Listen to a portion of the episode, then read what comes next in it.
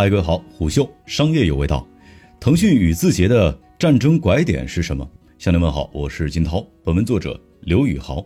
本期商业动听为您分析一下腾讯与字节大战的拐点。腾讯九三零变革期待以组织变动来补强工业化系统能力，后者是内容工业化时代下的必备能力之一。腾讯过去最擅长的两种内容供给方式。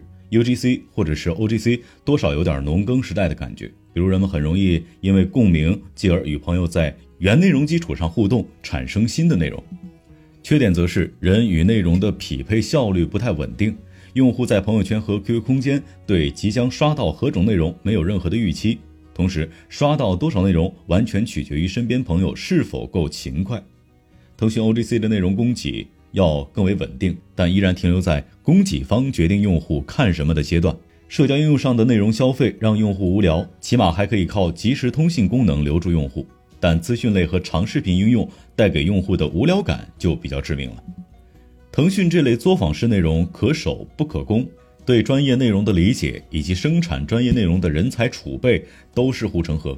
但内容有限和匹配精度差，决定了消费规模和用户时长的天花板，自然无法从对手处抢夺更多用户的注意力。今日头条诞生三年，就在单个用户时长上超过了成立更久的腾讯新闻。反过来，指望这类流水线内容攻入腾讯大本营也不现实。几年之前，今日头条推出金字节奖，从评价体系入手，试图在权威性上玩一把弯道超车。腾讯 PCG 刚成立的时候，手里的两张牌——社交和广谱的内容，都是字节跳动想要但缺少的。不过，腾讯 PGC 内容多且杂，难以形成合力，这与技术内容中台的长期荒废有关。结果就是缺乏持续黏住用户的入口及内容分发器。腾讯视频的用户时长很高，但用户注意力多集中在单个内容上，其余内容有效曝光的时间较少，用户粘性不如短视频。PCG 内部黏住用户效果最好的是 QQ，QQ 也确实担得起这份重托。二零一六年四月上线的内置新闻信息流服务 QQ 看点，仅用两年不到的时间就实现了八千万的 DAU，足以看出 QQ 在内容分发上的潜力。问题是，QQ 作为一款年轻人的社交应用，无法完全承载 PCG 旗下音乐、文字和长短视频等各式内容的分发，这与 QQ 的社交定位是有关联的。另一方面，QQ 看点自走红以来便饱受内容低龄化之诟病，由此可以看出 QQ 作为内容分发器的某种局限性。而缺乏场景的另外一个后果就是很难做到业务聚焦，因为开发者无法马上知道哪些内容最合适，只能去靠试。腾讯似乎在重演这一幕。九三零变革以来，他们把信息流服务和短视频服务分别跑在几个重要的 App 上。他们不太指望包括微视在内的某个 App 能够立刻站出来与字节跳动分庭抗礼，重点是培养团队打仗的能力。顺着这个思路往下想，很难说腾讯此刻没有通过内容中台为若干个事先规划好的业务场景收集数据反馈。一旦理顺，他们便能够以理想速度推着新产品小步快跑。九三零变革之前，腾讯与字节跳动的用户时长对比如下。二零一七年六月到二零一八年六月，腾讯系 App 总用户时长整体下跌了百分之六点六，字节跳动系整体增加了百分之六点二。考虑其他几家互联网公司的数据变动不大，可以粗略的将字节跳动的增长等同于腾讯的下跌。增长和下跌均发生在信息流和短视频赛道。二零一八年九月三十号，腾讯宣布架构调整。今年国庆前夕，PCG 事业部成立两周年。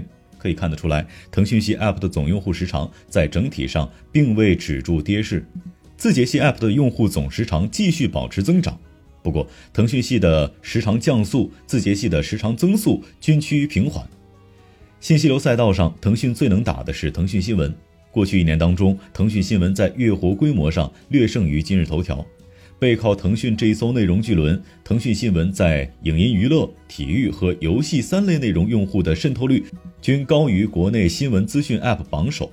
不过，腾讯新闻的用户时长和人均日使用频次仍然是低于今日头条的。天天快报在月活用户规模与用户时长的方面同样是不如今日头条。短视频赛道今年上半年抖音的月人均使用时长是微视的六倍有余。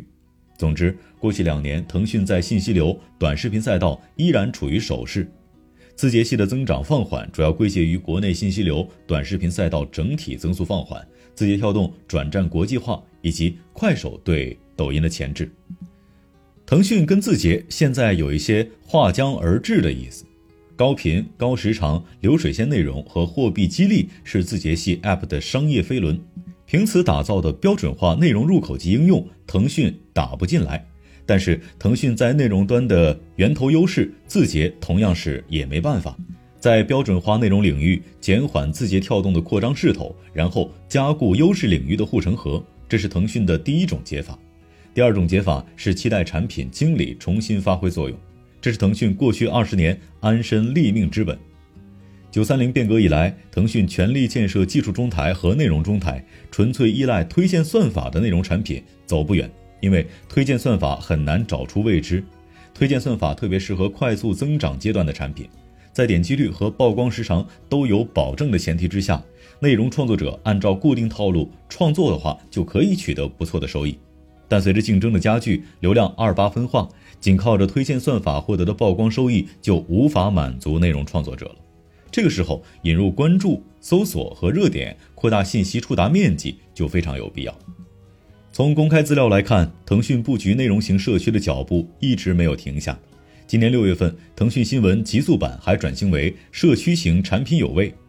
布局思路上，腾讯一横一竖，竖是强互动性内容。横是面向年轻人群体，内容形态混合了图文和短视频，强互动性内容的典型代表是游戏，游戏具备天然的话题性和社交性，且受众广泛。过去几年，腾讯陆续推出过不同的游戏社区产品，围绕游戏反向做内容社交的还有快手，快手是先依托社区做小游戏，反过来再依托小游戏做社交。思路上等于是把当年 QQ 社交加小游戏的打法正反各做一遍，围绕年轻人的社区和社交生意，看上去 QQ 一家独大，实则暗流涌动。去年马桶 MT、多闪以及聊天宝同天上线，外界第一反应是微信被群殴，但多闪明显是冲着 QQ 去的。还有上面提到过的快手、电玩和 B 站，其主要受众均为年轻人。与其说通讯业务是腾讯的基本盘，不如说年轻人才是腾讯的基本盘。和身处统治地位的微信相比，年轻人社交是其他互联网公司最想击穿的薄弱领域。去年年中集团战略会上，刘世平指出，QQ 的 DAU 依然稳固，守住了多位竞争对手的轮番挑战。可腾讯一直没闲着，今年九月份还出了款名叫“猫呼”的视频社交产品。